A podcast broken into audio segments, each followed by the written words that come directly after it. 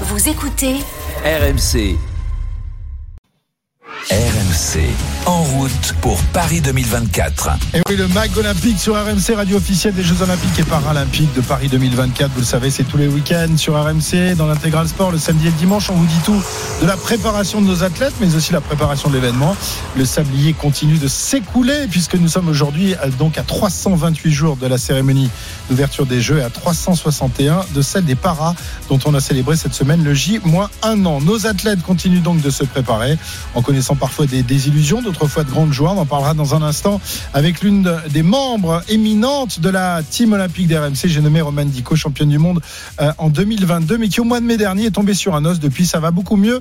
Elle nous dira tout. Durant cette demi-heure, on reviendra également sur le test event de canoë euh, qui euh, s'est déroulé cette semaine dans le stade nautique de Vers de Vers-sur-Marne. C'est en Seine-et-Marne, magnifique lieu où se dérouleront les épreuves d'aviron et de canoë-kayak. Kevin Moran s'est rendu sur place. On écoutera son reportage.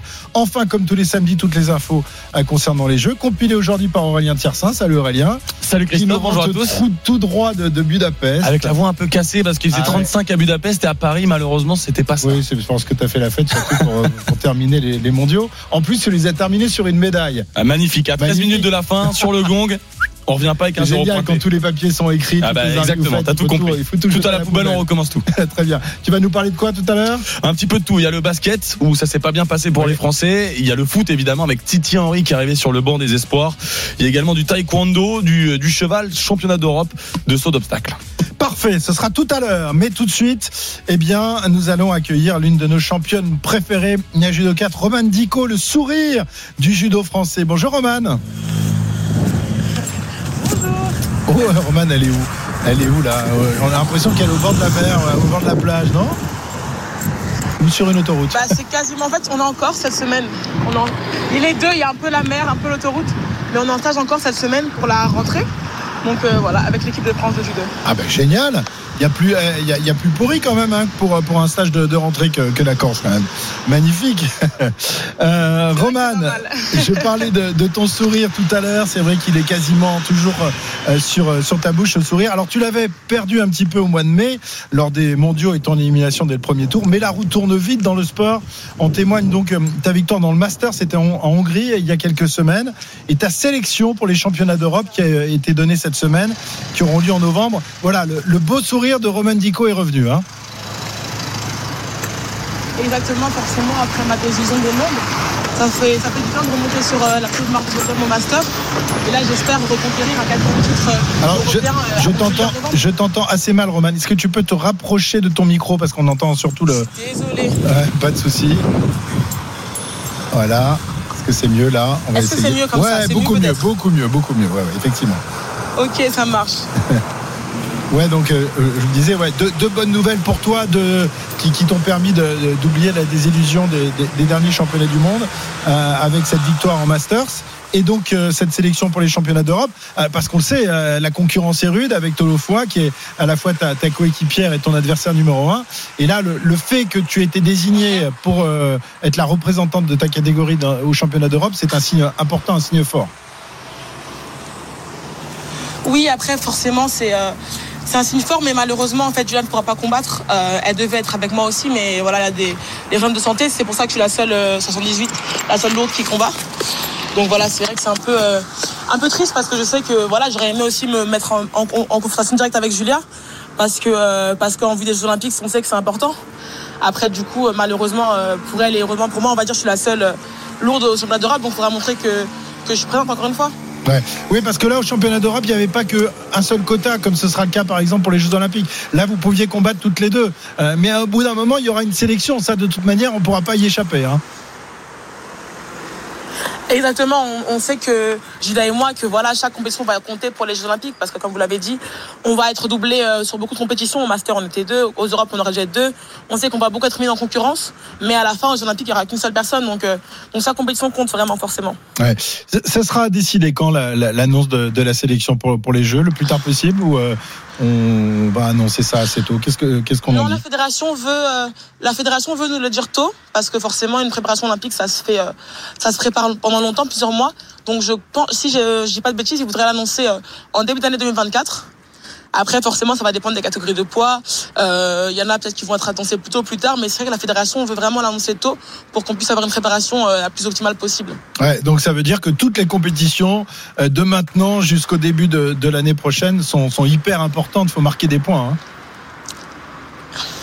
Exactement, chaque compétition va compter, euh, surtout dans les catégories un peu voilà avec euh, deux grosses têtes, on va dire. Donc euh, on sait qu'il faut être forte à chaque fois parce qu'il y aura qu'une seule personne aux Jeux Olympiques et euh, il faut que ce soit nous quoi. Il faut que ce soit moi. Eh ouais, ouais. Du, du coup, que- quelles sont tes, tes relations avec Julia? Comment ça se passe au quotidien? Parce que vous vous entraînez souvent ensemble. Vous avez le même entraîneur. D'ailleurs, le- l'autre jour dans la finale des Masters, il s'est, il s'est reculé parce qu'il avait ses deux, euh, ses deux concurrentes, euh, ses deux, euh, euh, ces, deux jeunes femmes qui, qui Mhm. s'affrontaient. Euh, donc vous êtes retrouvés toutes les deux sans, sans entraîneur. Ça change de- les choses quand t'as pas ton entraîneur euh, sur le côté du, du tatami?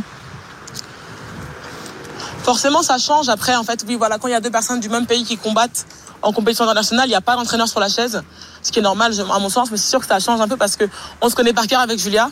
Euh, on sait ce qu'on fait chacune, chacune sait ce que l'autre fait. Donc euh, c'est des combats un peu spéciaux, hein, toujours un peu aux pénalités, on va dire.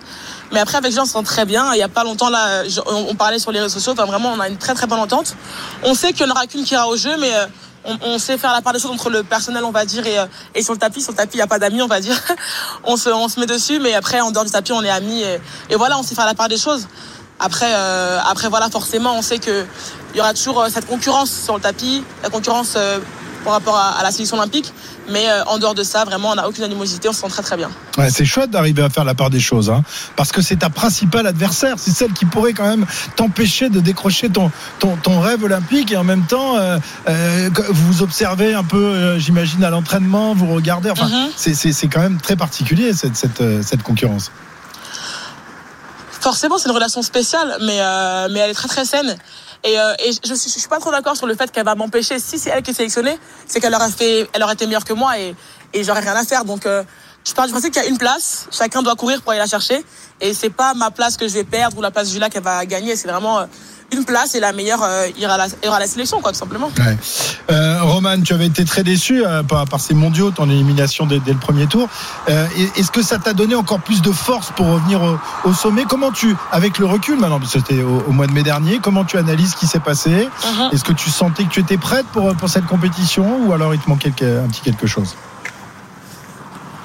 Je me sentais vraiment prête. Je me sentais prête physiquement, je me sentais prête mentalement. Mais je pense qu'en fait, j'étais pas aussi prête que je le pensais. Et je pense en fait que c'est surtout le statut que j'avais qui a changé et que j'ai peut-être mal appréhendé parce que quand j'ai gagné la première fois le championnat de- du monde, j'étais, on va dire, l'outsider, la fille qui, on savait qu'elle pouvait gagner, mais qui n'avait pas vraiment gagné encore d'événements majeurs.